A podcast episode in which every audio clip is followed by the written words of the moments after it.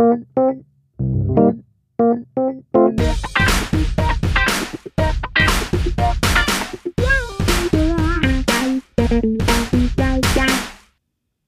wunderschönen guten Abend, morgen oder Mittag, ganz egal, wann auch immer ihr diese Folge hört. Hallo und herzlich willkommen zurück im Brandschutzmilieu. Eine neue Folge zusammen mit äh, meinem Kollegen Carsten Mohr, der mich hier durch die Kamera anlächelt. Mhm, einen wunderschönen guten Abend. Bei uns ist es dunkel, weiß man bei der Jahreszeit manchmal nicht, ob morgens oder abends oder mittags.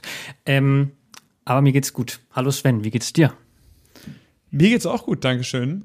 Äh, ich bin wieder an einem anderen Ort, so wie letztes Mal, also wieder auf Rundreise. Aber ich freue mich, dass wir äh, das dennoch geschafft haben und ja heute auch ein etwas Besonderes machen, würde ich sagen. Ist das besonders? Auf jeden Fall. Ich, es, es, wird besonders. Es wird auf jeden Fall, glaube ich, persönlicher. Also, also ja. von, meiner, von meinem Feeling her. Wir, die Folge nennen wir Real Talk und meinen es vielleicht gar nicht unbedingt so ernst.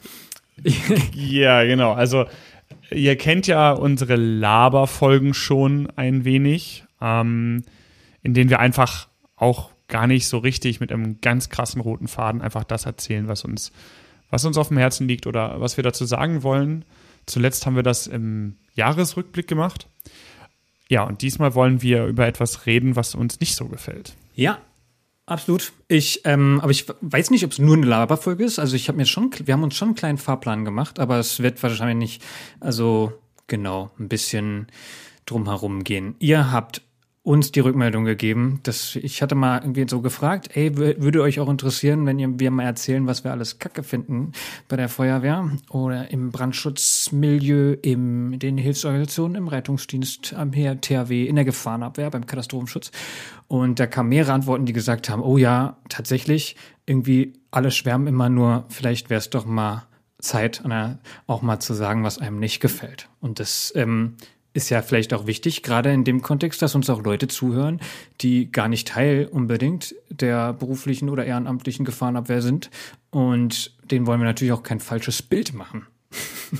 Und ich denke, wir wollen auch diejenigen, die unsere Meinung, die wir gleich sagen und teilen, selber teilen, auch ermutigen, dass, dass wir das genauso sehen und dass sie mit vielen Dingen gar nicht alleine sind. Und auch die ermutigen, die unsere Meinung nicht teilen, das einfach zu diskutieren weil das ist ja auch nur genau. eine Öffnung eines Themas.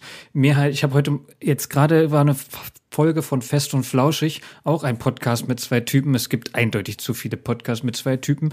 Der, der, der, wo ähm, Böhmermann sagt, dass Olli ihm nur den mentalen Ballast vor die Tür kippt jedes Mal. Und das fand ich irgendwie sehr, sehr schön. Vielleicht machen wir das jetzt einfach mal mit euch, den mentalen Ballast, der uns so um Feuerwehrwesen im Brandschutzmilieu auf den Kicks geht, vor die Tür kippen. Dafür möchte ich eine kleine Triggerwarnung aussprechen. Also wenn du betroffen bist von doofen Sprüchen, Taten oder auch Gewalt, von menschenverachtenden Einstellungen oder der Inhalt dir generell vielleicht auch zu nahe geht, manchmal, dann sei vorgewarnt. Es wird auf jeden Fall in dieser Folge auch um Sachen gehen, die einfach nicht schön sind. Und damit äh, möchten wir noch eine Sache ergänzen und zwar Natürlich kommen die Sachen, die uns nicht gefallen, auch daher, dass wir sie selber erlebt haben. Wir meinen aber mit dem, was wir gleich sagen und diskutieren, niemals eine explizite Organisation, einen expliziten Mensch oder eine konkrete Erfahrung, die sich jetzt nur in einer Situation ergeben hat, sondern wir berichten einen Schritt zurückgetreten über das, was wir bislang erlebt haben. Also bitte fühlt euch, falls wir uns schon mal begegnet sind oder ihr Teil einer Organisation seid, in der wir auch tätig sind, nicht direkt angesprochen, sondern sucht einfach nach dem oder beobachtet das, was wir gesagt haben, wenn ihr Lust habt. Das können auch durchaus Geschichten sein, die uns erzählt wurden, die wir gar nicht selber erlebt haben, die aber irgendwie vielleicht in ein Bild reinpassen. Oder ihr habt einfach Situationen, wo ihr sagt, so das passt da rein. Oder es passt nicht rein, vielleicht auch einfach Missverständnisse. Ähm, all das kann sein. Hier mal relativ ungefiltert von uns. Und damit starten wir in die Folge. Ich fange einfach mal an. Mir geht auf jeden Fall manchmal der Konservatismus, die Hierarchien, Uniform und Dienstgrade bei der Feuerwehr auf den Kicks. Und zwar gehörig. Also, ich finde, die Feuerwehr ist manchmal extrem altbacken. Die Uniform, die Dienstgrade, die Hierarchien. Natürlich kann man auch immer fragen jetzt, also und die Frage hat, wurde mir auch schon mal gestellt, was machst du dann bei der Feuerwehr? und dann ist man auch schnell bei dem, du passt hier gar nicht so richtig rein. Und auch das kriegen Leute zu hören. Aber dann komme ich irgendwie ganz schnell auch in die Situation, andersrum zu fragen, wieso ähm, ist es denn dann überhaupt notwendig? Also wenn ich auch mich hier eigentlich ganz wohl fühle, aber mir so ein paar Sachen auf den Keks gehen, die möchte ich auch ansprechen dürfen. Und ist das nicht vielleicht auch Teil des Problems? Ich, mir ist schon klar, dass es im Einsatz Strukturen braucht, dass es Befehlsstrukturen braucht, dass wir eine Einsatzstellenstruktur machen.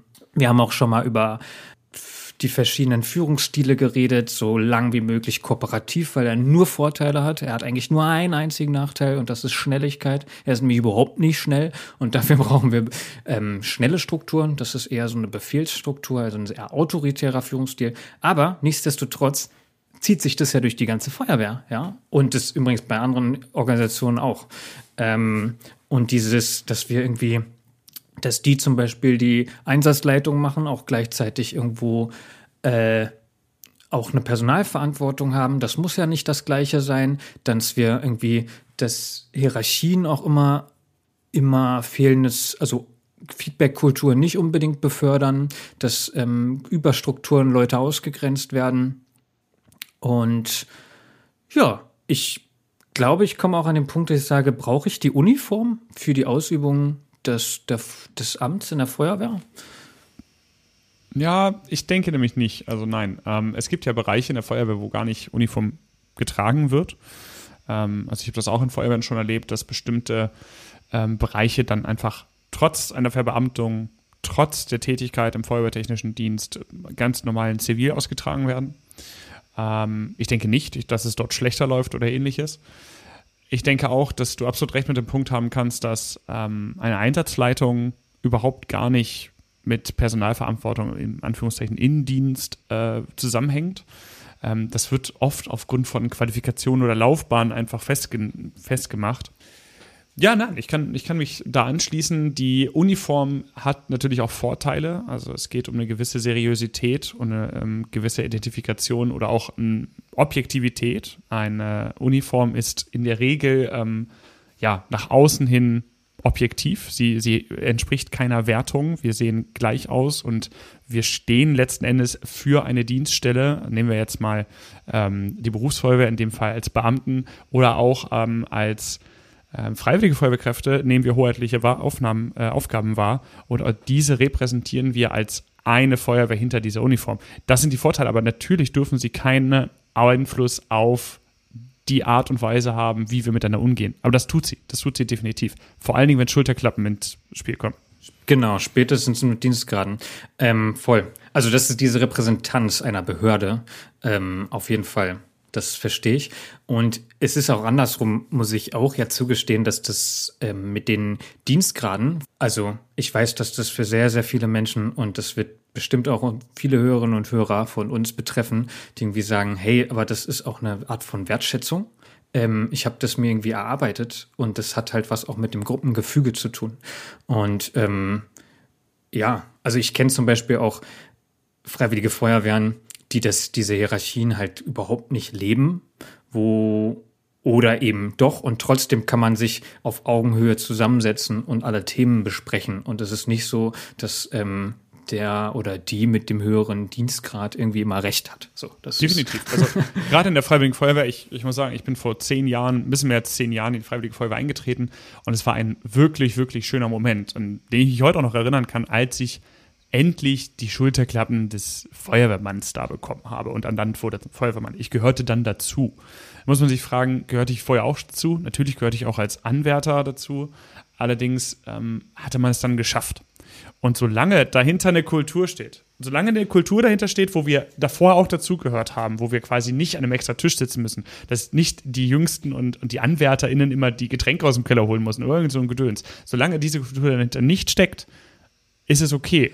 Aber das ist doch, das steckt doch trotzdem irgendwie subtil dahinter, ja. Also ähm, natürlich kann ich sagen, hey, auch alle Tarifbeschäftigten haben inzwischen haben sie oftmals auch Uniformen und kriegen dann irgendwie andere Klappen, aber das muss immer ganz klar gekennzeichnet sein, ja. Das ja. hat eine Art von, also ist eine Struktur Und manche würden das vielleicht auch als Ausgrenzung empfinden und das kann ich nachvollziehen. Es kommt auch zur Sprache. Also auch im Hauptland habe ich es erlebt, dass äh, Menschen anders wahrgenommen oder betrachtet worden sind, weil sie beispielsweise nicht verbeamtet waren. Und auch gerade in, wenn man jetzt die Schultabzeichen sich mal genau ansieht, äh, in vielen Bundesländern spielen dann Farben eine Rolle, dass die Laufbahnzugehörigkeit bzw. die Einstiegsamtzugehörigkeit innerhalb von Farben dargestellt wird und am besten auch noch mit Rot, Silber, Gold wo man sagt, Gold als wertvoller äh, immer, immer das Höchste und so weiter, was ja überhaupt nicht dem eigentlichen Gedanken entspricht, wie man zusammenarbeitet. Ne? Und es gibt unfassbar viele, viele Sprüche äh, dazu und hinter allen steckt immer etwas. Und klar kann man das mit Humor nehmen, aber hinter jedem witzigen und humorvollen Spruch steckt auch immer ein Tick Wahrheit. Und das ist nicht notwendig. Im, ich erlebe die Schulterklappen im, im Innendienst sehr wenig. Also die werden wenig getragen. Normalerweise begegnet man sich komplett gleich aussehend. Aber natürlich koexistieren sie immer und sind immer ein Teil davon. Und ich denke, solange die da sind, kann man die von dir angesprochene Ausgrenzung von Menschen, die eine bestimmte Schulterklappe, die jemand nun erwartet, hat, innehat, nicht abstellen. Es ist nicht möglich. Ich glaube schon, dass man irgendwie sensibel sein kann, also in jeder ähm, Form und in welcher Laufbahn, welche Schulterstücke man auch immer oder keine auf der Schulter hat, das einfach im Hinterkopf zu haben, dass sowas, dass das was macht mit Menschen, mhm. dass das, also und da ist auch das Wort Macht drin, so, ähm, also einfach nur, dass man das im Hinterkopf hat, dass das hat Vorteile, hat Nachteile. Wir müssen damit irgendwie sensibel umgehen. Ähm, man muss damit irgendwie auf der einen Seite wertschätzend umgehen, weil Menschen irgendwie einen harten Weg hinter sich haben, das auch irgendwie abarbeitet zu haben. Das hat aber nichts damit auch zu tun, wie wertvoll jemand ist, wie wichtig seine oder ihre Meinung ist, wie viel Einfluss jemand haben darf, soll, wie viel er weiß oder nicht weiß oder kann. Das ist irgendwie so wichtig, finde ich, dass wir irgendwie nochmal einen Unterschied machen zwischen Qualifikation, Dienstgrad, Wissen können, Personen. Also da steckt einfach viel drin. Und ähm, irgendwie die Streifen, Sterne, Farbe auf der Schulter ähm, oder manche haben es ja auch am Ärmel oder die Farbe der, der Kordel an der Mütze, whatever. Ja. Ähm, genau. Äh, ist wie, nicht, wie ist nicht allumfassend. Wie siehst du das mit der Kennzeichnung, also Helmkennzeichnung beispielsweise? Das, da geht es ja eigentlich um eine reine Qualifikationskennzeichnung, die im Einsatz ja eine gewisse Relevanz mit sich bringt. Na klar, also das ist, das ist halt, das, da, da würden mich, also könnten, das, was ich so kritisch sehe, ist ja nur das, was nicht im Einsatz läuft. Also ich glaube, ich gerade im Einsatz verstehe ich das ja alles, weil es eine Qualifikation ist, weil ich halt sehe, der kann das und das machen. Gut, da kann man auch wieder in Frage stellen, weil wir spätestens da ja unterscheiden zwischen Qualifikation, was irgendwie auf dem Helm steht, und ähm, was die Leute dann tatsächlich für eine Funktion haben, meistens mit Westen oder Kollern. Wobei auch da ganz unterschiedliche Modelle existieren. Ja, ich habe da so ein Bild vor Augen, ey, wie dann ja, irgendwie oben sehr so. Sehr viele Bilder. Ja, aber sehr viele, das stimmt. Aber so ein Bild, was ich jetzt quasi in eine Präsentation anwerfen würde, ist, wo so ein Angriffstrupp irgendwie auf dem Dach ist und gerade einen Kaminbrand irgendwie bearbeitet und unten stehen halt so eine Menschentraube mit extrem vielen Strichen, Kringeln, Punkten auf dem Helm, die alle irgendwie was anderes hinten auf dem Rücken draufstehen haben und sehr lustig. Gut, irgendwie von Wehrführer, Einsatzleiter, noch ein Einsatzleiter, noch ein Abschnittsleiter. Ja. Also ja, das ist dann wiederum kein Problem der Qualifikation in Kennzeichnung in dem Moment, sondern es ist einfach ein allgemein, allgemeines Problem anderer Ursache an dieser Einsatzstelle. Ja, die genau. Führungstraube. Ja, aber ich meine, es gibt schon so Kennzeichnungen, die würde ich mal ohne mich weit aus dem Fenster lehnen zu wollen, ähm, in Frage stellen. Zum Beispiel Wehrführer ist eine Funktion in dem Verein oder in der, aber hat im Einsatz, glaube ich, keine Funktion. Oder doch? Vielleicht doch, doch. Ja, also äh, doch schon. Du also, weißt aber, was ich ähm, meine. Ja, genau. Also es, es artet manchmal aus. Also der Wehrführer hat ja innerhalb, kommt jetzt auf das Bundesland drauf an und so weiter, innerhalb der ähm, Feuerwehr oder dieser Organisationseinheit eine gewisse Befugnis und auch Möglichkeiten, die über den Einsatz hinausgehen. Ich erinnere mich da zum Beispiel daran, dass mal nach einem Einsatz eine Nachbesprechung notwendig war. Die hat man auf den Abend terminiert und dann brauchte man relativ schnell den, den zuständigen Ortsbaumeister, der diesen Dienst, diesen Termin dann ansetzt, um ihn dann quasi zu etablieren. Er hat andere Kommunikationswege, er hat eine andere Stellung. Ähm, da war es gut, dass hinten drauf. Ja, okay. gut, dann nehme so ich den letzten so, Satz. Ne? ich nehme den letzten Satz zurück. Ähm, aber ich, das, vielleicht verlinke, wenn ich das Bild irgendwo im Internet finde, verlinke ich es. Ich glaube, viele haben so ein Bild schon mal gesehen. Also innerhalb des Einsatzes drehe ich da Ich glaube, ich glaub, ähm, da war auch auf jeden Fall noch mal ein bisschen was Absurderes stand da hinten noch drauf. Ich, fällt mir jetzt nicht ein. Also ich denke, im Einsatz sind die absolut ähm, okay. Ähm, ich denke, dass äh, sie im Einsatz auch äh, eine Zweckdienlichkeit haben, auch gerade wenn man über Ortsgrenzen oder ähnliches hinausfährt. Und äh, vorausgesetzt, sie werden einheitlich gekennzeichnet. Da sind wir dann auch schon wieder in den Bundesländern ein bisschen unterwegs. Aber ich glaube, so, so ähm, Gruppenführer, Zugführer, Verbandführung oder auch die Kennzeichnung innerhalb der Berufsfeuerwehren im Hauptamt sind sehr vergleichbar. Ähm, manchmal muss man ein bisschen an dem Image arbeiten. Also ich habe manchmal das Gefühl, dass äh, mit, mit, mit mehr werdendem Balken, Kringeln am Helm immer auch angenommen wird, dass das Wissen und die Kompetenz hinter dieser Person irgendwie unermesslich ist und vergessen wird, dass dieser Mensch da auch etwas kann, aber auch nicht alles irgendwie. Ähm, und die Ansprüche da einfach mal und das Selbstverständnis abgeglichen werden muss. Aber äh, grundsätzlich im Einsatz ist das etwas anderes. Und Absolut, man kann, also es ist einfach ein, and, anderes. ein anderer Job. So, und ähm, man kann diese ganzen Jobs alle nicht gleich gut beherrschen. Also ich würde auch sagen, dass sich das irgendwie bei mir verschoben hat einfach. Ähm, früher hatte ich irgendwie halt mehr die Truppmann, Truppführerposition, die, wo ich dann mich da drin irgendwie viel weitergebildet habe und was jetzt auf jeden Fall ähm, bisschen mehr ruht, weil ich irgendwie andere ähm, Sachen gerade mehr drauf schaffen muss, ja, beibehalten definitiv. muss, up to date bleiben muss. Das kann man nicht überall gleich. Also das ist, da, ich meine, da können wir auch noch über die Multifunktionalität in der Feuerwehr reden. Das ist aber auf jeden Fall eine andere, noch eine Folge. Können wir diese ganzen Jobs alle gleichzeitig? Geht das überhaupt? Können wir für alles gleich gut ausgebildet, weitergebildet, immer auf dem neuesten Stand sein? Ähm, wahrscheinlich ist die Folge Antwort nein. Lassen. Wie gehen wir damit sagen, um? Spoiler Alert, nein. ähm, also ähm. genau, müssen wir eine eigene Folge zu machen. Äh, es ist einfach, ja, es ist ähm, ein ganz anderes. wir Thema. reden wieder nur über die Feuerwehr gerade, aber also das ist, das trifft ja, ja alle Bereiche. Und ich meine, andere Strukturen haben schon ihre Fachbereiche, ne? Also ja, aber das reden machen wir in einer anderen Folge, finde ich gut. Ja, ich komme ich komm mal zum nächsten Punkt, Carsten. Ähm, Sehr gerne. Er ist auch also eigentlich wird es mehr.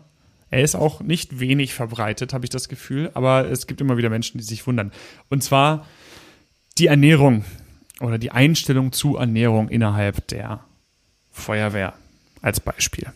Ähm, also es ist kein großes Geheimnis, glaube ich. Ähm, Carsten ist Vegetarier. Ah, und äh, das kannst du nicht sagen. Moment mal ganz kurz. Das, wie was erklären? Das kannst du so nicht sagen. Leute, rede erstmal nur von dir, Sven. okay. oh ja, stimmt. Äh, ich bin Vegetarier, darum geht's hier. Wie, woran genau, erkennt also, man Vegetarier? Er erzählt's dir. Ja, ja, ja, super. Aber wir wollen darüber reden, ja, wenn ihr nicht wollt. Wir wollen ja darüber reden. Also ich kann, ja, das ist gut. Denkt euch, was ihr wollt. Ähm, also genau, also äh, ich bin jetzt seit, keine Ahnung wie lange, seit einiger Zeit Vegetarier, über Jahre hinweg und ähm, es also vorweg, es klappt für mich in der Feuerwehr sehr gut, aber ähm, nur mit einem sehr hohen Eigenanteil daran. Bedeutet, in gewissen Situationen ist es einfach nicht möglich mitzuessen, weil einfach gerade nichts ähm, Vegetarisches gekocht wird. Da kommt natürlich ein bisschen drauf an, welche Situation man ist. Ich war in einer Feuerwehr, äh, da haben wir nach jedem Übungsdienst gekocht und nachdem ich dort eingetreten bin, äh, wurde immer auch ein Stück vegetarisch gekocht. Äh, ein Stück weit vegetarisch gekocht und äh, da haben sich auch immer mehr Leute angeschlossen. Also am Anfang war nur ich es und irgendwann haben viele daran Gefallen gefunden und dachten, hey, ich bin vielleicht mal nicht zu Hause und muss nicht Fleisch essen, weil meine Kinder, meine Frau, mein Mann, wer auch immer das gerne möchte, sondern ich esse jetzt hier vegetarisch. Und dann waren wir relativ viele. Ähm, ich war aber auch in, in Feuerwehren, wo das mehr oder weniger ausgeschlossen war. Also so, nee, hier gibt es jetzt hier Fleisch und wenn du Bock hast, kannst du die Beilagen essen. Auch damit komme ich klar. Also, dass ich habe mich da nicht ausgesondert oder so und bringst halt selber noch was mit und so weiter. Und man muss auch sagen, es entwickeln sich immer äh, Gespräche daraus und es ist immer etwas, was, womit man sich auseinandersetzen kann. Äh, selbst in meiner Grundausbildung war es überhaupt kein Problem. Es ist aber ein Thema. Äh, weil wir gerade bei dem Punkt waren, mit dem er spricht es an. Sven ist übrigens, ich würde es von mir auch behaupten wollen, ich weiß es nicht. Sven ist überhaupt nicht jemand, der sagt, also ich bin ja und warum. Also da kommt niemals ein judgy Blick, Spruch oder sonst was. Wenn man der Gegenüber es nicht zum Thema macht, wird Sven nicht zum Thema machen. Und das habe ich tatsächlich aber auch schon öfter kennengelernt, dass, dass Leute das nur beobachten und dann anfangen zu sprechen darüber. Und ich denke so, hä, ja. was? aber ähm, tatsächlich, bei egal welche Serie man guckt, egal, ähm, überall es wird immer so die Aussage gemacht, ja, also bei der Feuerwehr, äh, da müssen wir Fleisch und viel, das gibt's zum Mittag. So, und ich so, Alter. Ja. Ähm, und ich habe die gleiche Erfahrung gemacht. Also ich ist halt, ist es immer noch weit verbreitet. So, und sobald aber einmal, und das an dem Punkt werden wir auch öfter kommen in dieser Folge, ist es irgendwie so ein ähm, Prozess, der immer das erste Mal irgendwie härter ist, so ein Kampf, der einmal geführt werden muss und dann normalisiert sich etwas. Das werden wir auch bei anderen Punkten in dieser Folge irgendwie ansprechen. Und sobald man dann irgendwie ein Gesicht dazu hat und so mal, guck mal, der Sven ist ja, obwohl er kein Fleisch ist, doch ganz cool, so, ähm, dann normalisiert sich das. Und dann plötzlich ist da auch ein, eine Akzeptanz da. Aber, also, und das, deswegen habe ich vorhin so, äh, ähm, so was, so ein bisschen gesagt, bin ich nicht, weil ich würde, also ich bin irgendwie esse wenig Fleisch. So. Und ich komme aber immer wieder an den Punkt, dass ich bei Feuerwehren sage, und das, den, den Punkt möchte ich jetzt gerade noch aufmachen, ist, dass dieses gemeinsam Kochen, gerade mit der Berufsfeuerwehr, irgendwie ein Riesending ist. Ja. Also, und ich finde es auch schön, dass man zusammen kocht, dass man da zusammen sitzt, über Einsätze redet. Und das ist, ähm, was anderes, ob du jetzt was mitbringst und was anderes isst oder da mit isst. Also das hat manchmal so ein, ist vielleicht sehr nah beieinander und trotzdem hat das manchmal so ein Ding. Und ich ähm, habe mich dazu entschieden, dass ich, also habe damit kein Problem. So.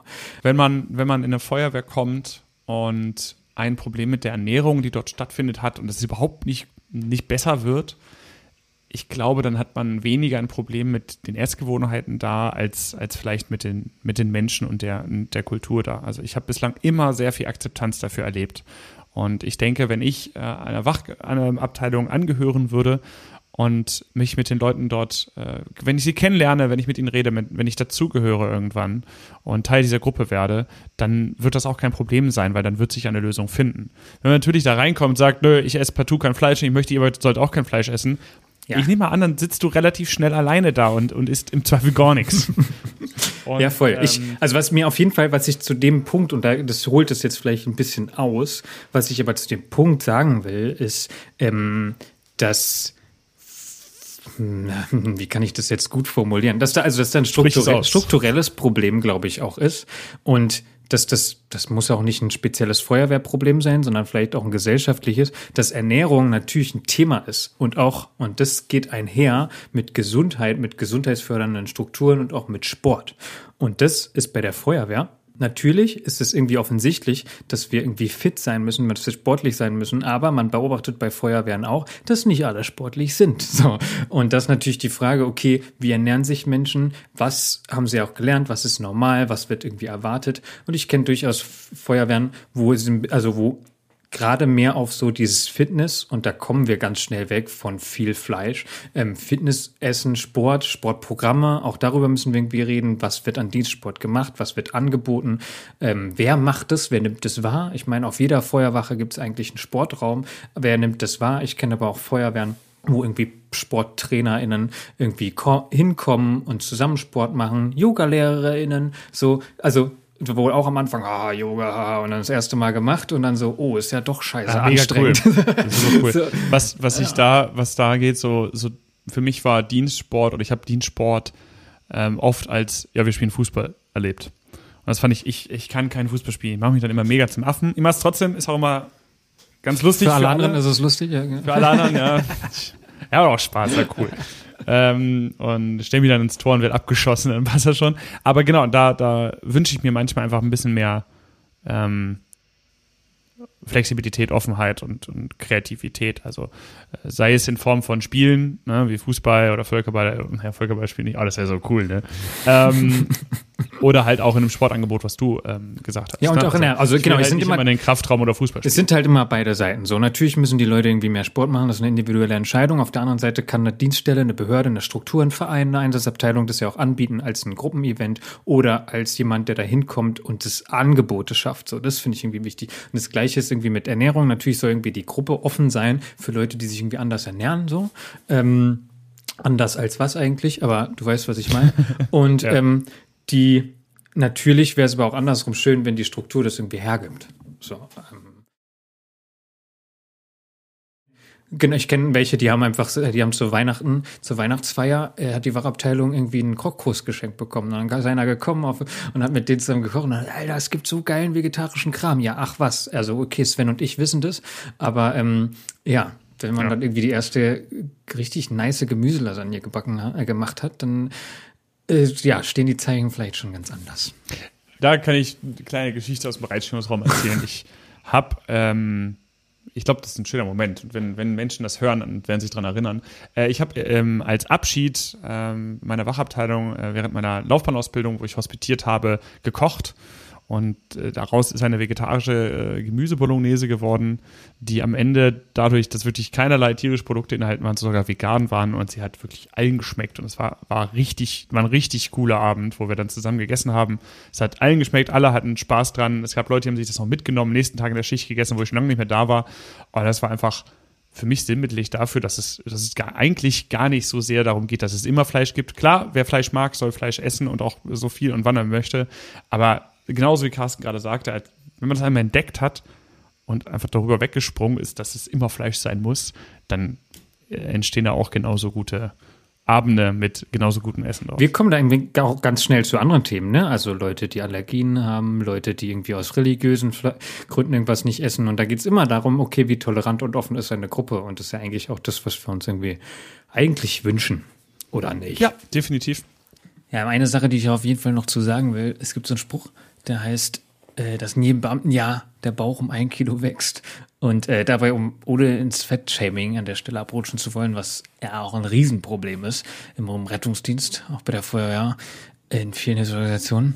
Aber ja, gerade so ungesunde Ernährung, zu wenig Sport, früher noch Rauchen und Trinken, Schichtarbeit, das sind halt alles Stressoren, die auf die Gesundheit schlagen und sich darauf auswirken, wie lange man den Job körperlich und auch psychisch machen kann. So wie psychosoziale Unterstützung sehr lange gebraucht hat, um sich in der Gefahrenabwehr zu etablieren, was zum Glück geschafft wurde und aber auch noch ein langer Weg vor sich hat.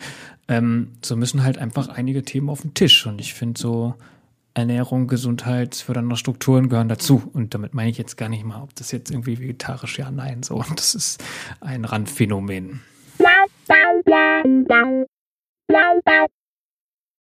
Ich möchte an ein schwieriges Thema rein, und zwar die verschiedenen Ismen, also Sexismus, Klassismus, Rassismus, Fettshaming, Homophobie.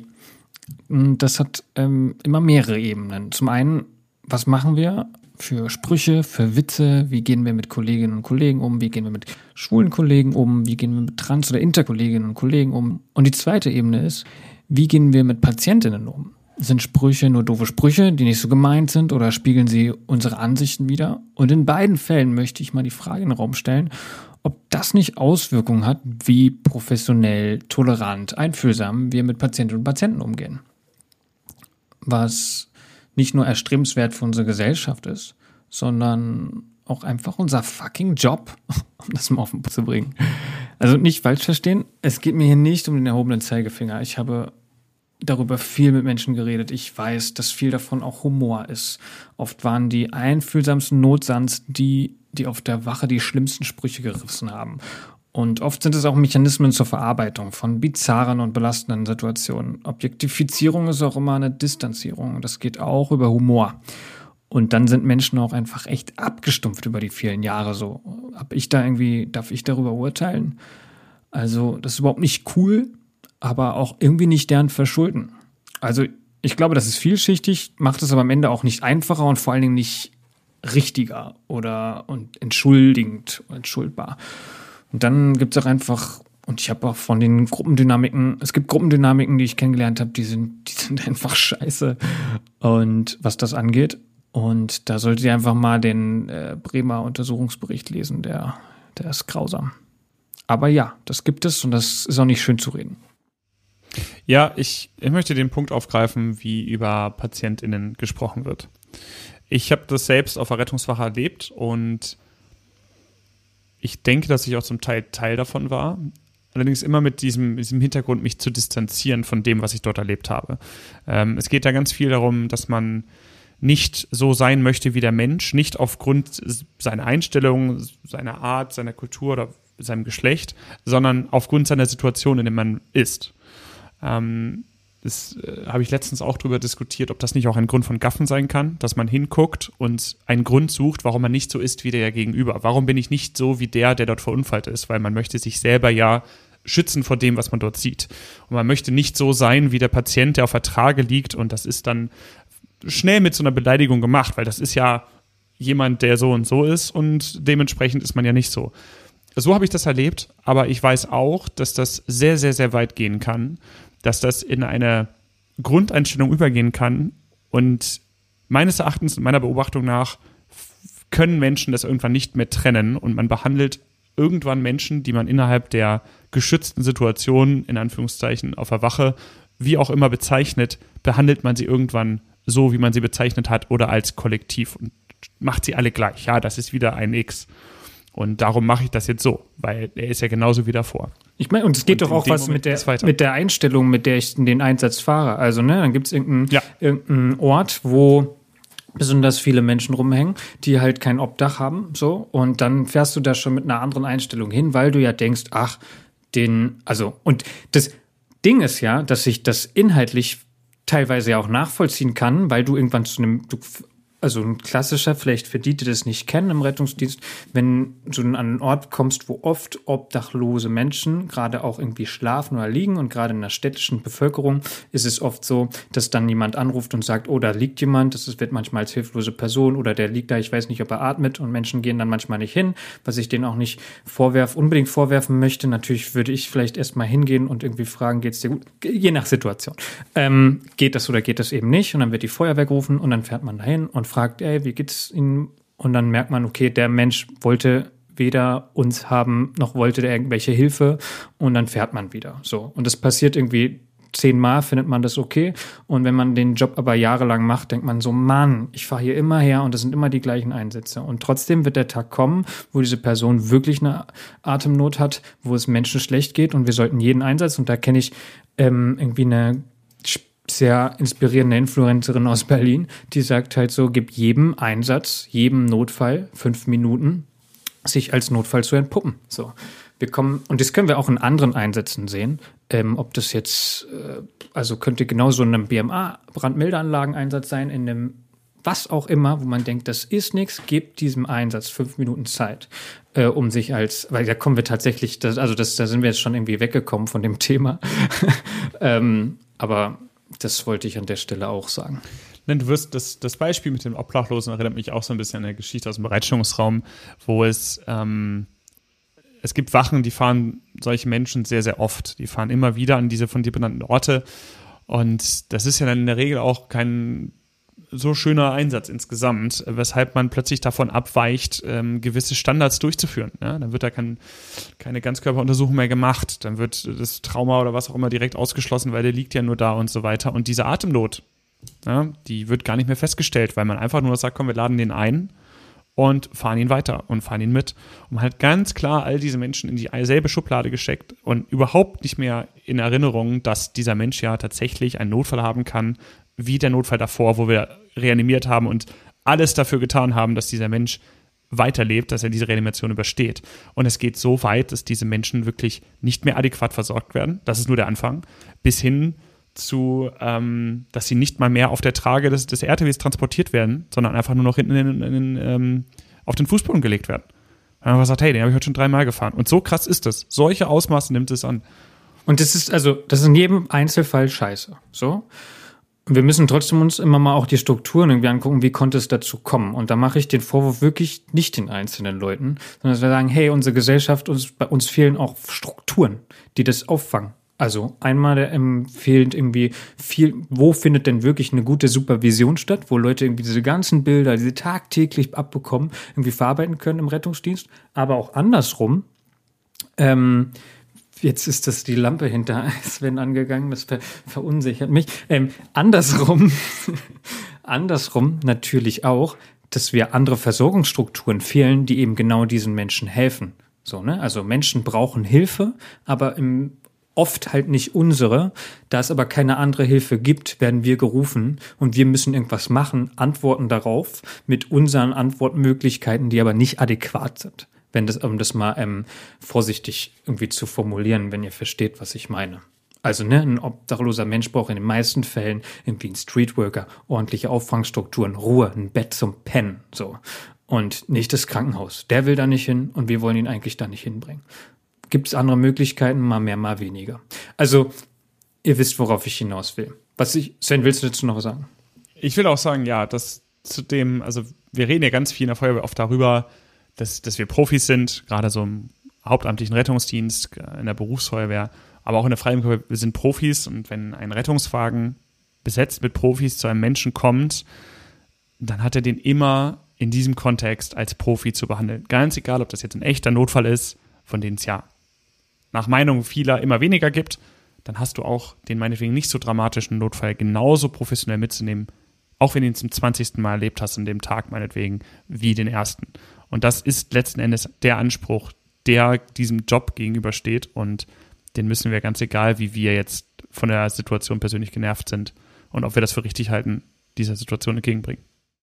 Ich würde ganz gerne nochmal auf die Ismen zurückkommen. Ich glaube, manche können sich das vielleicht einfach nicht vorstellen und andere finden es vielleicht auch einfach gar nicht so wild, was da läuft. Und ich will mal sagen, was ich so denke oder erlebe und was ich scheiße finde. So. Also, Sexismus, das fängt bei Witzen, dummen Sprüchen an, geht über Andersbehandlung von Frauen im Einsatz, von Patientinnen und Patienten, aber auch von Kollegen weiter. Über Bilder, Übergriffigkeiten, sexuelle Belästigung, Vergewaltigung, Femizid. So. Das findet in Deutschland jeden Tag statt. Jeden Tag versucht ein Mann seine Frau umzubringen. Jeden dritten gelingt es in Deutschland einem. Und das hat nichts mit Ehrenmorden zu tun, ja. Ähm, jede Frau wird im Laufe ihres Lebens mehrfach sexuell belästigt. Aber die Täter soll es nur ganz vereinzelt geben. Das kann nicht sein. Das, da müssen wir auch bei uns beginnen. So, was hat das jetzt mit uns und der Feuerwehr zu tun? Naja, ich sag mal ein paar Beispiele. Erstens, einfach sensibel zu sein dafür. Sowohl in der eigenen Gruppe als auch zum Beispiel im Einsatz, wenn wir nur zwei Typen auf Rettungswagen sind und zu bestimmten Einsätzen fahren. Da eine Sensibilität zu haben. Zweitens, sich einmal kurz vorzustellen, wie es sein muss, als erste Frau auf einer bisher reine Männerwache zu kommen. Bei jedem Spruch vielleicht mal überlegen, ob man den Spruch auch machen würde, wenn es die Mutter, Frau oder Tochter vom Kollegen ist. Traurigerweise ist da der Respekt an dem Kollegen gezollt und nicht der Frau. Aber über toxische Männlichkeit reden wir mal anders. Das würde heute vielleicht zu weit führen. Oder dieser Spruch. Wie soll das Püppchen mich denn im Atemschutznotfall retten? Moment. Das schaffe ich auch nicht. Ja, ich weiß, der studierte und vegetarische Strich in der Landschaft. Nee, nee, ach, alles gut, Carsten, dafür sind wir doch ein Team. Okay, Doppelmoral. Oder, ah, ähm, wir würden ja jetzt einen Spruch machen, ich würde jetzt einen Spruch machen, aber es sind ja Frauen anwesend. Okay, wow, da ist schon mal das Bewusstsein da. Ähm, oder sprich über das Aussehen. So, das ist der Arbeitsplatz, das hat einfach nichts zu suchen. Sorry, Jungs. So. Drittens, das ganze Feuerwehrauto gafft einer Frau hinterher. Sie kriegt es mit, fühlt sich kacke an, verständlicherweise, hat später einen Notfall, vielleicht extrem hilflos, schambehaftete Situation. Wer kommt rein? Diese Gruppe. Super. Super. Gar nicht. Homophobie. Was müssen sich alles schwule Feuerwehrleute anhören? Jedes dritte Schimpfwort ist ein homophobes und dann erst im Einsatz der Umgang zum Beispiel in einem LGBTQI-Club nur mit dem Arsch in der Wand, wird dann immer gesagt. Und von Inter und Trans brauchen wir gar nicht reden, was das alles äh, für anstrengende Situationen hervorruft. Rassismus, jeder Einsatz in diesem einen Stadtteil, der oft als das Ghetto bezeichnet, gebrandmarkt ist, wo man sich über die Gewohnheiten lustig macht, auf keinen Fall versucht, die Sprachbarrieren zu bändigen, die natürlich alle nur rumjammern und sowieso komisch sind. Ja. Und das Thema geht dann auch ganz schnell einher mit Klassismus. Also sich lustig machen über Obdachlose, sogenannte Hartz-IV-Empfänger, also einfach arme Menschen, Messis, sogenannte Messis, Drogenabhängige. Ja, und auch da spricht natürlich die Hilflosigkeit aus den Einsatzkräften. So ist es, so ist es nicht. also ich will jetzt hier nicht nur so ein Abgehate ähm, machen, aber das ist halt auch irgendwie alles kein Grund, ähm, Leute als Junkies, also wörtlich Abfall zu bezeichnen. Ja, Puh, was heißt das? Also da sind wir wieder beim Punkt Entmenschlichung. Und Fettshaming zu guter Letzt, also wo soll ich da anfangen? Bei allen wie bei allem muss ich irgendwie auch bei mir anfangen. Und das ist ein ganz langsamer, langer Prozess bei jedem Einzelnen, bei einer Struktur, bei der Feuerwehr, bei unserer Gesellschaft. Das ist, kann man nie losgelöst sehen, klar. Also, und damit meine ich jetzt nicht einen einzelnen Punkt davon oder irgendwie Ernährung, sondern die Auseinandersetzung mit all diesen Ismen. So, und dann höre ich auch auf. Sorry für meine, für dieses, ähm, für diesen langen Part. Nur damit ich jetzt nicht zu lang hier ähm, das Thema an Start bringe, um das zu beenden. Natürlich war das jetzt vielleicht doch wieder so ein bisschen judgy. Ich glaube, dass auch, also ich will mich davon überhaupt nicht rausnehmen. Es gibt immer Situationen, wo ich mitlache und danach denke, warum hast du jetzt darüber gelacht? Es gibt immer Situationen, wo ich denke, du hast was falsch gemacht. Die Frage ist, wann sprichst du es an? Sprichst du es nicht an? Willst du irgendwie der Nestbeschmutzer, der, der Spielverderber, Spielverderberin sein? Und natürlich schwingt er auch mit, also die Antwort Nummer eins auf diese Sachen ist immer Kassen. Mach den Job erstmal zehn Jahre. Und ähm, dann gucken wir nochmal, wie viel zu wie viel Sensibilität du jeden Tag dich motivier, dich und andere motivieren kannst. Also auch das irgendwie im Hinterkopf haben. Trotzdem finde ich, sind wir bei dem Punkt Professionalität und Toleranz in der eigenen Gruppe. Ja, ähm, gehen wir mal äh, zu einem ganz anderen Thema ich, ich glaube, wir rollen das am besten auf, wenn wir, wir haben das hier Beschaffung und Bedarfsplanung genannt, Carsten. Sven, das, das war dein Thema. Sprich deine oh. erzähl deine Geschichte, erzähl deine Geschichte und dann ist allen klar, was du meinst. Ja, also, ja, aber nein. ähm, genau, das ist jetzt ein harter Sprung, aber ich möchte diesen, dieses Dieser Cut kleine ist Beispiel. Dieser Cut ist gut. Ich denke auch, oder? Ja. Ähm, genau. Also ich möchte aber dieses kleine Beispiel vielleicht zuerst nennen, bevor wir zum Punkt, der da drüber kommt, äh, der viel größer ist, nochmal zurückkommen. Und wir haben das Beschaffung, Bedarfsplanung genannt, weil ähm, ich oft erlebt habe, dass gerade Fahrzeuge, natürlich auch Gerätschaften, aber oder auch persönliche Schutzausrüstung, so das Ding ist, worum sich sehr viel in der Feuerwehr dreht. Wir brauchen, ich habe das im Ehrenamt erlebt, aber es gibt es im Hauptamt ganz genauso, wir brauchen immer das größte Fahrzeug. Es muss auf jeden Fall größer und krasser sein als die Nachbarfeuerwehr da drüben. Ganz egal, ob wir zum Beispiel in derselben Orts- äh, oder Stadtfeuerwehr sind. Das heißt, dass wir eigentlich direkt zusammenarbeiten, aus derselben Feuerwehr kommen, ja, die, nein, ich brauche das größere Fahrzeug. Es darf auf keinen Fall ein kleines Fahrgestell sein, obwohl es vielleicht, vielleicht viel, viel zweckmäßiger wäre, sondern es muss groß und krass sein. Und und individuell das, das angepasst. Mir. Auf jeden Fall. Individuell, ja. Es darf auf keinen Fall. Ja, es geht gar nicht, dass es, das ist, weil unsere Ortschaft ist komplett anders als alle anderen. Ja, also die Feuer brennen die anders. zwei B-Schläuche mehr. Ja, die, die zwei B-Schläuche sind, sind absolut krass. Genau. Und ähm, wa warum ist es so? Naja, also oft wird in Fahrzeugbeschaffung, so kenne ich das auch viel, ähm, gerade im Ehrenamt bestehen diese Gremien, die das beschaffen, aus ähm, ja, Menschen, die sich dann auch nur im Ehrenamt mit diesen Themen beschäftigen ich will auf keinen Fall sagen, bevor ihr mir das vorwerft, dass die da nicht mitreden dürfen und dass sie keine Ahnung davon haben. Natürlich brauchen wir die Leute an diesem Tisch. Wir brauchen die Leute, die uns sagen, unser Bedarf hier sieht folgendermaßen aus. Wir stellen uns das so vor, wir haben die und die Einsatzpraxis und genau deshalb bauen wir dieses und dieses Fahrzeug und konzipieren das so und so weiter. Aber dennoch gibt es ein, eine gewisse Logik und einen Plan, man könnte sogar sagen, eine Norm für bestimmte Fahrzeuge, die einen absoluten Sinn hat. Diese Normausschüsse machen sich konkrete Gedanken darum und ein genormtes Löschfahrzeug, ein genormtes Gerät muss in der Regel nicht neu erfunden werden für einen Zweck, den es in jeder Ortschaft hat. Ich möchte mich und bei dem Thema voll und ganz vom Sven distanzieren. Ähm, größer, immer größer werden, immer weiter, immer höher, das ist ganz wichtig. Und elektrisch betrieben, stimmt's, Klassen? ja ähm, das war frech, das war gemein, das, das ja, war wirklich gemein. Ähm, ähm, nee, also ich, ich, ja, genau, würde also, sogar noch einen Schritt weiter gehen und sagen, ey, lass uns das deutschlandweit irgendwie standardisieren. Ähm, ich genau. weiß, dass es nicht immer gut gelaufen ist. Ich kenne auch eine Feuer, bin ja schon mal in einer Feuerwehr gewesen, wo das landesweit ähm, organisiert war und dann wurde halt was Schlechtes beschafft und dann für alle beschafft. Super. Ist auch doof. Ich verstehe schon. Aber ich, also das ich sehe das schon ähnlich. Das nimmt manchmal Ausmaße an. Ich bin dieses Jahr an einem MLF, also einem mittleren Löschfahrzeug, vorbeigekommen, was man nicht mehr als MLF von außen erkannt hat. Ich hätte mindestens auf dem HLF 10 getippt. Ich habe es mir dann später nochmal genauer angeguckt ähm, und das war eigentlich, also da haben nur ein paar Sachen zum HLF 10 gefehlt. Und dann dachte ich so, warum, also ja, warum, warum gibt es das? Ähm, da werden jetzt vielleicht auch viele dran denken, naja, es gibt so die Tatsache, dass bestimmte Fahrzeuge vom Land bezuschusst werden, wenn die gekauft werden. Und da sind für gewisse Zwecke halt gewisse Fahrzeuge vorgesehen. Das, ich weiß, dass es in diesem Fall nicht so war, sondern da stand im Brandschutzbedarfsplan, die kriegen den MLF und haben gesagt, ja, wollen wir, aber kriegen wir, ist ja cool, danke, aber wir wollen HLF 10, also baut man das MLF so weit, so weit aus, bis es offiziell noch MLF heißt, aber eigentlich schon. Ich finde, wir machen uns halt auch unglaubwürdig. So, wir haben irgendwie, wir sind öffentliche, also wir machen das mit öffentlichen Geldern.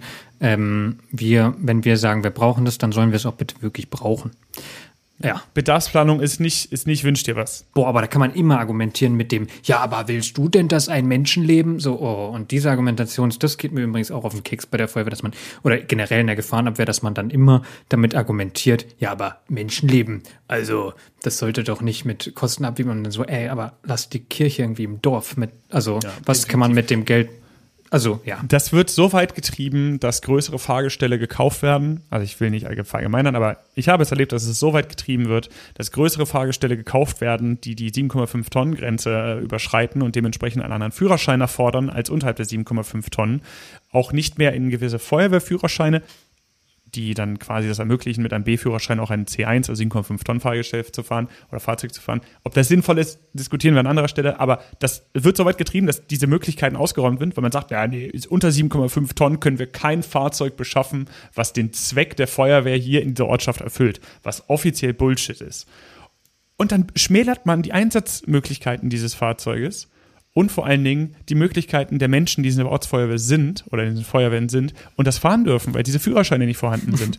Obwohl man sagt, naja, wir haben Personalnot, also sollten wir vielleicht nicht dazu übergehen, noch mehr zu spezialisieren, sodass noch weniger Leute, die wir sowieso nicht haben, noch weniger Aufgaben übernehmen können, die mehr werden. Sven hat auf jeden Fall sein Thema oh. gefunden. Ich, so wie ich vorhin mit den Ismen losgelegt habe, jetzt geht's Sven ja, los. Nein. Nein, ich möchte das nicht vergleichen. So. Ich habe auch schon überlegt, ob man das einbaut, dass wir so lang, dass wir so langsam ausfaden, während wir in so einer Tirade drinstehen. Ja, genau, genau. Also ich möchte zusammenfassen dazu, was, was ich möchte, sind Gremien, die natürlich die Wünsche und die Bedarfe von den jeweiligen Feuerwehren berücksichtigen, aber auch mit, mit gesundem Menschenverstand und einem technischen, einem technisch visierten Blick und absoluter objektiver Nüchternkeit ein, ein Fahrzeug, ein Gerät oder was auch immer beschafft wird, beurteilen. Und man muss, da gucke ich auch in Richtung der Stadtstaaten, gewisse Dinge nicht neu erfinden. Ja, also wir, wir brauchen einfach. So, jetzt, jetzt ist da so ein Cut drin. Ich weiß nicht, ob ich den Nachhinein reingeschnitten habe oder gar nicht. Ähm, nächster Punkt. Nächster Punkt. Ich möchte, über, ich möchte mich über Feuerwehrföderalismus unterhalten. Ich finde, okay, wir sind in einem föderalistischen, also das ist nächster Punkt, ja, nur dass ihr das mitbekommen habt. Ich habe Sven brutal abgebrochen. Ähm, ich, wir waren, wir hatten, warten kurz überlegt, ob wir die Folge abgekatertes, weiß ich nicht mehr, nennen. Wir haben es nicht so genannt. Rumgehate. Rumgehate. Rumgehate. Ja. Aber, nee, aber ich, ich finde, wir haben, ist ein Real Talk und wir ähm, halt, reißen uns ja auch zusammen. Äh, ja. Föderalismus, nächster Punkt. Warum also ja, wir wohnen in Deutschland, wir haben Föderalismus, aber haben wir es in der Feuerwehr nicht ein bisschen zu weit getrieben? Ja, auch im ganzen Katastrophenschutz, by the way. Also, erstmal haben wir auf kommunaler Ebene, ja, also auf Gemeindeebene, Ortsebene, Stadtebene, wird die Feuerwehr ausgestattet und gekauft. Dann haben wir auf einer Kreisebene meistens so ein bisschen die übergeörtlichen Einheiten, sowas wie ABC-Einheiten, CBN-Einheiten, äh, vielleicht mal eine Höhenrettung, sowas. Dann haben wir so auf so einer Bezirksregierung, Regierungsbezirksebene, ist in jedem Land sowieso anders, da komme ich auch gleich zu, ähm, haben wir dann nochmal so eine Aufsichtsebene, manchmal so eine Einsatzleitebene sogar. So, und dann ähm, Land. Da ist die eigentliche Gesetzgebung, nämlich die eigentlichen Feuerwehrrettungsdienstgesetze, die äh, Katastrophenschutzgesetze. So. Und im Bund ist eigentlich gar nichts. Doch, haha, doch, kleine Ausnahme im Verteidigungsfall. Ja, da ist der Katastrophenschutz dann plötzlich heißt Zivilschutz und ist dann nicht mehr beim Land, sondern beim Bund. Ja, sag mal, ey, wo ja, da, dazu kommt dann noch, dass man quasi diesen Föderalismus versucht, auf vielen Landesebenen dann wieder zusammenzuraffen und unter dem Katastrophenschutz dann die ganzen Feuerwehren zum Beispiel, die existieren, wieder in landesweite Konzepte zu drücken und dann sagen, ja, aber eigentlich kann das Land auch gemeinsam arbeiten. Wobei, darunter gibt es dann in vielen noch die Regierungsbezirke, die sagen, ja, aber bevor wir als Land zusammenarbeiten, arbeiten wir erstmal als Bezirk zusammen und machen da unsere eigenen Konzepte. Und ob die am Ende funktionieren, wissen wir auch gar nicht so genau, weil wir, wir wissen auch gar nicht, ob diese Konzepte am Ende tatsächlich eins zu eins umsetzbar sind. Ich will absolut nicht jede einzelne Ebene für irgendwas judgen. Ich finde es auch super, wenn man sich zusammenschließt und gemeinsame Konzepte zu macht, also wenn jeder die Welt neu erfindet. Aber manchmal denke ich mir so, ey, die, weiß ich nicht, die Polizei funktioniert auf Landesebene. Ja, ähm, ich habe, ich, ich meine, ich habe schon mal eine Feuerwehr kennengelernt, wo das auf Bundesstaatsebene funktioniert. So, das war jetzt auch nicht nur perfekt, absolut nicht. Ähm, aber so ein paar Sachen, da mussten die ganz schön kichern, als ich die denen erzählt habe. So. Ja, das ähm, es ist übrigens, da sind wir, die Überleitung war auch ganz gut zu dem vorherigen Thema, denn genau das, was du sagte, landesweite Beschaffung oder ähnliches oder einfach ein bundesweit einheitliches Fahrzeug, scheitert ja nicht zuletzt daran, dass jede Kommune sofort und überall Grundgesetz geschützt, durch das Grundgesetz geschützt, machen darf, was sie will. Was wir ihnen noch nicht absprechen wollen, aber ich denke, es ist klar, was für Probleme dadurch entstehen. Und es ist Teil einer größeren Dis und längeren Diskussion, ob die Probleme hier nicht den Vorteilen überwiegen. Oh, das ist tatsächlich ein großes Thema. Aber also eins ist, glaube ich, sicher, dass Katastrophen, Krisen jeglicher Art nicht an Grenzen halt machen. Und ähm, ja, Punkt. Ich, darf ich zum nächsten Thema kommen oder willst du dazu noch was sagen? Nö, ich, ich dachte, ich leite das nächste Thema so, ein. Ja, ja, okay. Alles klar, Carsten, was, was ist unser nächstes Thema? das war gemein. Schon wieder gemein? Also ich möchte das fürs Protokoll heute festhalten, dass hier vor allen Dingen heute einer gedisst wird. Carsten, was glaubst du eigentlich, wo wir sind? Es gibt kein Protokoll. ich schreibe, ich schreibe fleißig Protokoll. also, ähm, mir geht manchmal das, du willst nur noch mal hören, dass ich was sage, dass ich, du willst eigentlich darauf warten, dass ich sage, dass mir es auf den Sack geht, sage ich aber nicht. Ich sage immer nur, dass es mir auf den Keks geht. Also das öffentliche Bild der Feuerwehr geht mir manchmal auf den Keks, weil entweder sind wir so ein bisschen dieser, dieser ähm, Saufverein oder anderes Extrem sind die Heldinnen und Helden und beides finde ich halt einfach falsch. Also es hilft. Und beides prägen wir, beides prägen wir selber zum Teil. Zum Teil kann ja, also ist, also ich finde beides stimmt nicht und beides muss sich verändern. Und das Spannende, und dazu will aber Sven, glaube ich, jetzt erstmal was sagen, der ist so hibbelig, da jetzt was zu, zu sagen. Ich weiß nicht, was von beiden. Saufverein oder Heldinnen? Ich dachte zum Ersteren willst du was sagen. Getroffene so, ja, Hunde also, bellen. dieser Spruch ist schon mal in diesem, in diesem Podcast gefallen. Ich kann mich sogar noch daran erinnern, warum. Wirklich? Irrelevant. Ja, Jetzt möchte ich, ja, ja. erzählst du mir danach. Nee, ist egal. ähm, auf jeden Fall. Saufverein. Ich denke, wir haben das alle schon einmal gehört. Ne? Die Freiwillige Feuerwehr, der Saufverein oder die Feuerwehr, der Saufverein. Ich, ich weiß nicht, wie ich da anfangen soll. Es ist, erst einmal ist es so, ähm, dass, das möchte ich als erstes sagen, äh, die Feuerwehr als Saufverein hat nicht nur die Freiwillige Feuerwehr geprägt. Bis zu den 2000ern war es auch in Berufsfeuerwehren durchaus üblich, Alkohol zu konsumieren während des Dienstes. Etwas, was heute unvorstellbar ist. Ja, in also jeder BF ist wirklich, ist das in, unvorstellbar. In jeder, in jeder Feuerwehr ist es unvorstellbar, während des Dienstes Alkohol zu konsumieren. Ich denke, es dramatisiert sich noch ein bisschen, weil der Berufsfeuerwehr in einem ähm, Beamtenverhältnis ist das, ist das heute ein, ein, also. Tatsächlich, dass es sogar hauptsächlich daher kommt.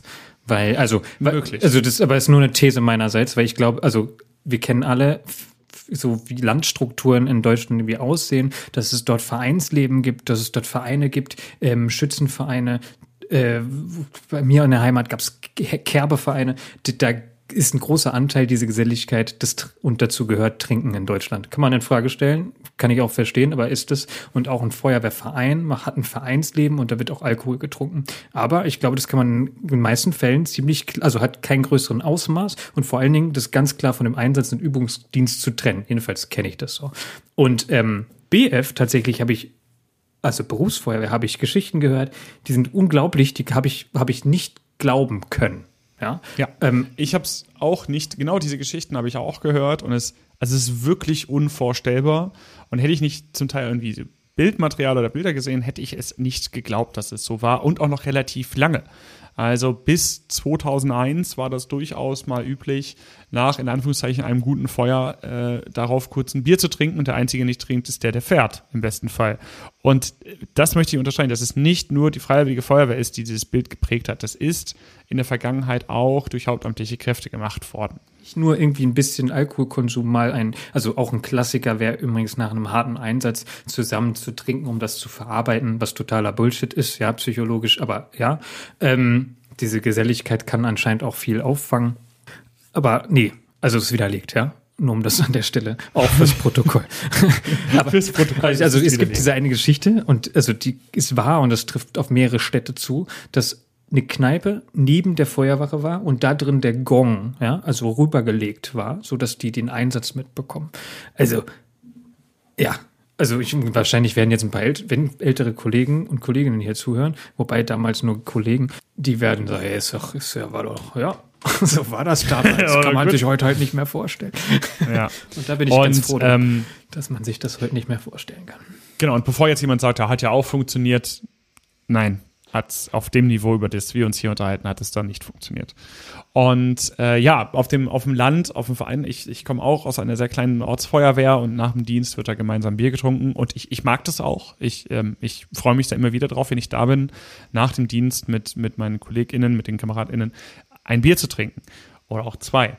Es geht aber dann einmal ganz klar darum, dass dieses öffentliche Bild dabei nicht mit diesem Alkohol zusammengehören darf. Das öffentliche Bild muss bei dem sein, für das die Feuerwehr steht. Und äh, da tun dann oft diese Feuerwehrfeste meines Erachtens keinen guten äh, Sinn dran, ne? wo dann in Feuerwehruniform da äh, aufmarschiert wird und in, in einer äh, meist eher schlecht eingeübten Choreografie dann da gemeinsam äh, aufgetreten wird, was überhaupt kein schönes, überhaupt gar kein schönes Bild ergibt. Und das kann ich auch so sagen, weil ich habe mich schon oft darüber aufgeregt und ich distanziere mich auch davon. Und ähm, ja, da haben wir seitens der Freiwilligen Feuerwehr zum Teil noch, noch einen Weg vor uns. Äh, aber wie Carsten auch schon sagte, es ist nicht nur die Freiwillige Feuerwehr, die als Saufverein irgendwie in so einem ländlich geprägten oder auch städtlich geprägten ähm, Gebiet gilt, sondern das sind genauso die anderen Vereine, zu denen die Freiwillige Feuerwehr dann dort auch gehört. Und es ist ein gesellschaftliches Thema. Ja, voll. Also das betrifft, ja, betrifft ja nicht die, ja, Punkt. Eben, also genau, und weil wir das Heldinnen und Helden jetzt völlig untergraben haben, also ist es irgendwie offensichtlich, dass wir nicht als was wahrgenommen werden sollten, was wir nicht erfüllen können, oder?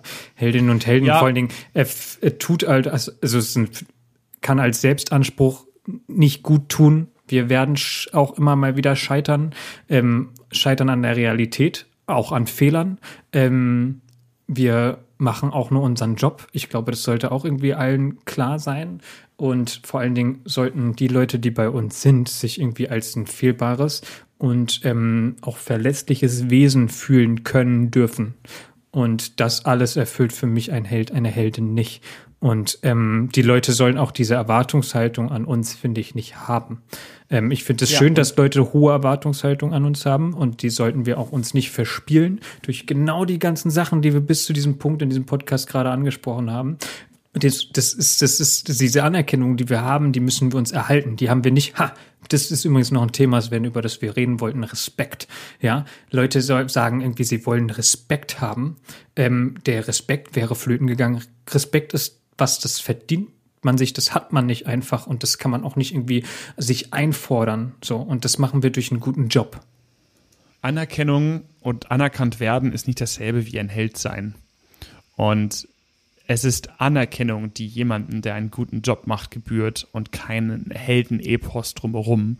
Und äh, deshalb persönlich mag ich das dann auch nicht, wenn wir den selber zelebrieren, indem wir uns irgendwelche T-Shirts kaufen, auf denen das draufsteht und die am besten dann noch als Aufkleber hinten auf unserer Heckscheibe von Privat-PKWs kleben. Äh, und das ist einfach eine komplett verstellte, verstellte Realität, in der dann derjenige, der das tut, oft sich selber einfach als entweder ich schaffe es oder es ist unmöglich darstellt.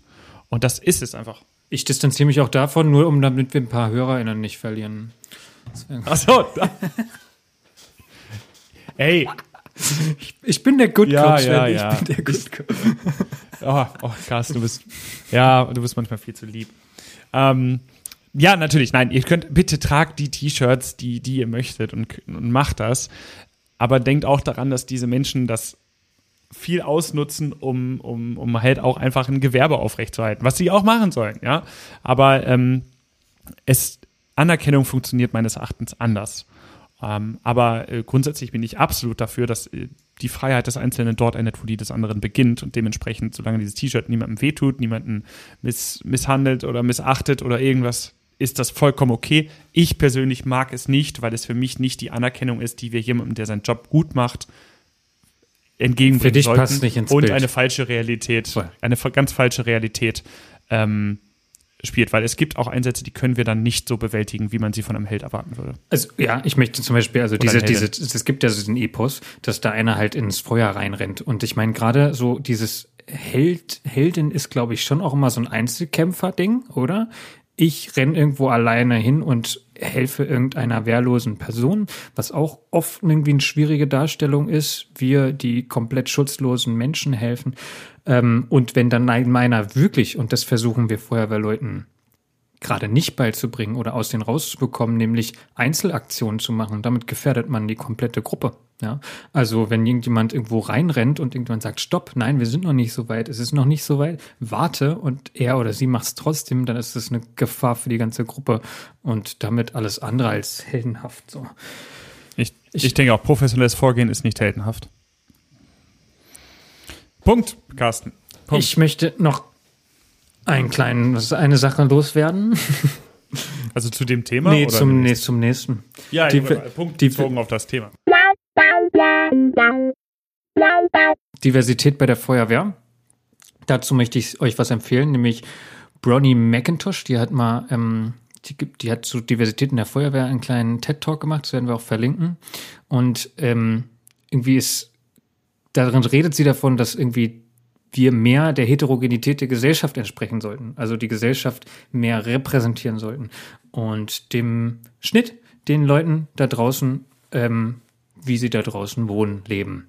Also, und desto besser können wir unseren Job machen. Zum einen, weil die Gesellschaft besser, weil wir die Be Gesellschaft besser verstehen, besser mit ihr interagieren können ähm, wir sind sogar Krisen besser gewappnet, wenn wir heterogener sind. Dafür gibt es eine fantastische Studie, die zeigt, dass ähm, diverse Teams viel resilienter sind und auch interdisziplinäre, also sprich, wir vereinen viel mehr Wissen und Erfahrung in unserer Organisation, die ähm, mit allen Menschen, Lebenslagen, Bereichen des öffentlichen und privaten Lebens zu tun hat, da viel mehr erreichen können. Und ähm, an dem Punkt, nennt mir eine Profession und ich versuche mir zu überlegen, versuche euch irgendeine Einsatzsituation oder Krise zu, ähm, zu entwerfen, wo genau diese Profession, dieses Wissen, diese Idee, dieser Background halt wichtig sein könnte. Das war jetzt kein Aufruf. Ähm, aber versucht es etwas so zu durchdenken. Ähm, ist, ja, also ein großer Aufruf, zu mehr Diversität. Ich finde es tatsächlich spannend. Eine Professorin hat mal gesagt, in der Feuerwehr würden, und jetzt Zitat, heterosexuelle weiße Männer aus der Arbeiterschicht die Mehrheit darstellen. Ja, das war Frau Professor Ilona Horvath. Die kenne ich auch ganz gut.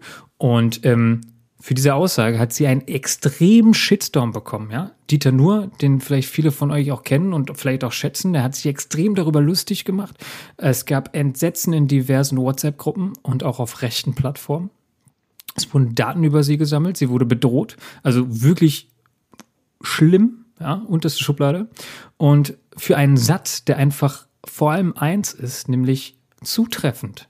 Und das ist kein Vorwurf, das ist eine Feststellung. Und das heißt auch nicht, dass alle heterosexuellen weißen Männer, die aus der Arbeiterschicht kommen, die in der Feuerwehr sind, da viel am Platze sind, sondern das ist einfach eine Bestandsaufnahme von dem, wie Feuerwehr aussieht.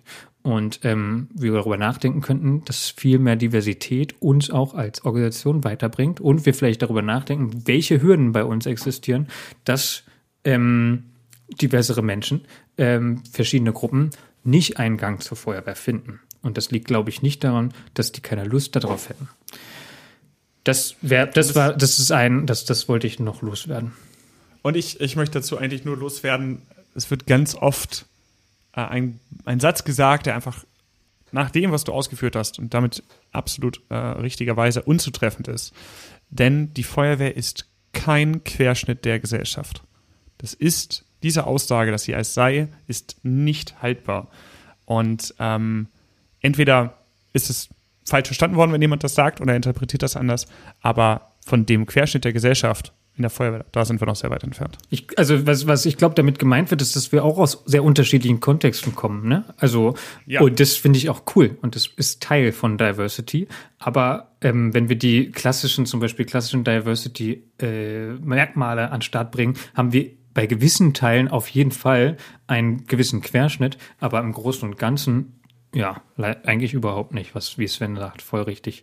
Ich habe ganz am Anfang der Folge mal einen Satz gesagt, dieses du passt hier nicht rein.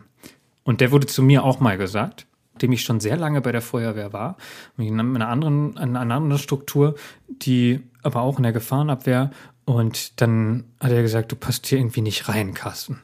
Und ich so, was willst du mir denn jetzt damit sagen? Und dann so, naja, du isst kein Fleisch und lachst irgendwie nicht über die Witze. und, und überhaupt So, und dann ging es irgendwie so los. Und dann, okay, immerhin irgendwie gut beobachtet. Aber ähm, weißt du eigentlich, was du mit dem Satz sagst? so, und dieses, was eigentlich nur eine Feststellung ist, ist ja so ein bisschen dieses, du gehörst hier auch nicht rein. Und da müssen wir irgendwie aufhören, aufpassen, dass wir irgendwie Leute nicht, ja, verschrecken, ausgrenzen. Mich hat's eher angespornt und hab gedacht so, jo, vielleicht ist auch genau jemand, der so unsensibel ist, nicht, weiß ich nicht. Nein. Der, also ich vielleicht ist es auch ein bisschen, also man kann das vielleicht auch als Kompliment nehmen, dem man, dem man sich halt nicht dem angeschlossen hat, was sonst Konsens ist. Und das ist ja erst einmal nichts, also ich war mich eigentlich gut mit denen einverstanden. Auch mit ihm. Alles gut, aber dieser Satz einfach.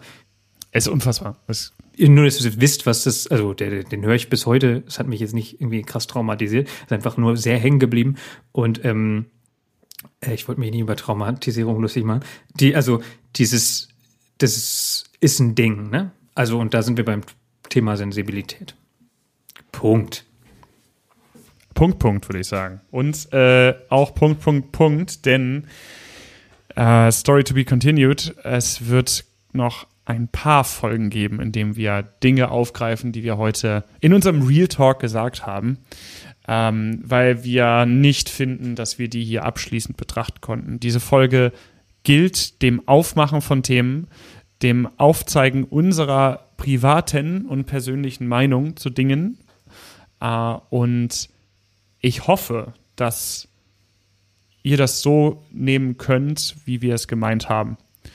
Und dass wir damit auch ein wenig, was, haben wir, was, was wollen wir weitergebracht haben? Ein bisschen Mut dazu Auf jeden Fall. zu stehen, was man empfindet. Courage und Mut und ist immer wichtig, aber auch einfach ehrlich zu sein und Sachen anzusprechen und ich finde auch darüber nachzudenken, ja, wenn man Teil von etwas ist. Genau, also es muss ja, also vielleicht von ist es, vielleicht ist es ja genau, das das wollte ich auch gerade sagen, dass das vielleicht so aufgekommen ist, als würden wir gerade ganz viel auf andere zeigen. Also ähm, wie ist es immer, wenn man auf jemanden zeigt, zeigen mindestens drei Finger auf einen selbst so ähm, und dass ich irgendwie ich mich selbst mit Sexismus, Homophobie, Rassismus und Klassismus beispielsweise auseinandersetzen muss. Das ist mir, das mache ich vielleicht nicht jeden Tag, aber das ist mir schon klar. Also das ist kein Vorwurf, also genau, Vorwurf an die Gesellschaft vielleicht, auch an mich selbst. Auf ja, also wir schweben hier nicht oder wir glauben auch nicht, dass wir über den Dingen schweben oder irgendwie perfekt sein in der Hinsicht. Im Gegenteil.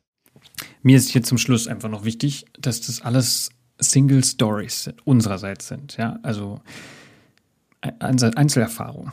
Wir waren schon in einigen Feuerwehren, in verschiedenen Rettungsdiensten, Organisationen des Katastrophenschutzes und in der, sogar in Gefahrenabwehrunternehmen wenn man das mal so zusammenfassen kann.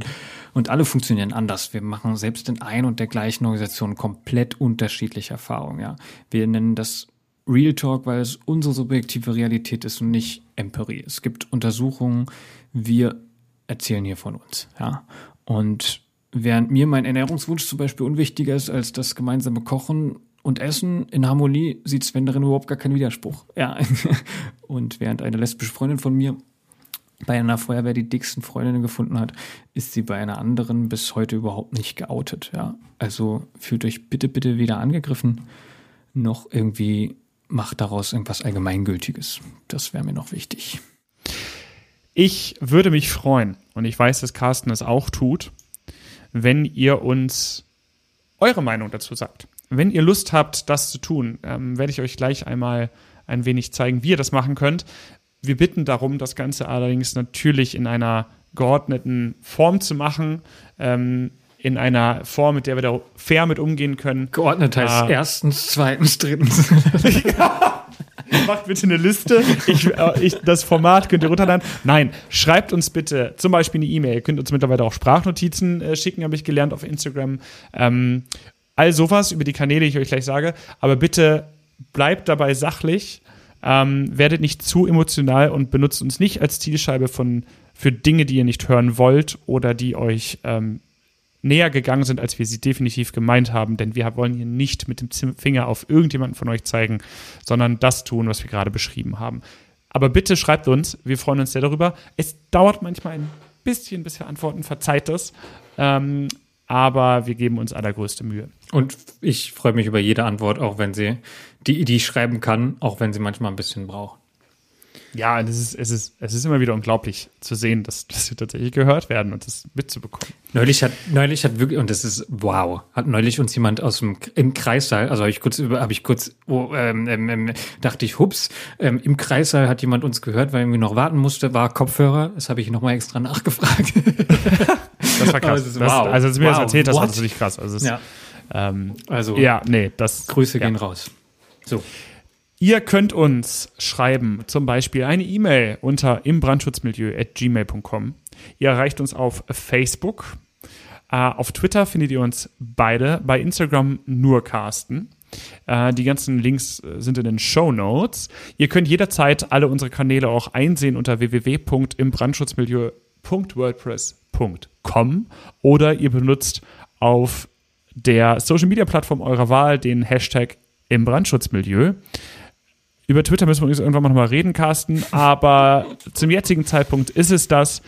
Ich freue mich wirklich sehr, dass ihr zugehört habt. Passt auf euch und andere auf und genießt den Morgen, Mittag oder Abend. Wenn du meine egal, 8 Euro bezahlst, dann bleibe ich Bettfit. Na, ich wünsche euch auch. Es ist ein schlechtes Ende. Ich, ich verstehe schon. Ich wünsche euch auch alles Gute. Bis dahin. Tschüss. Ciao.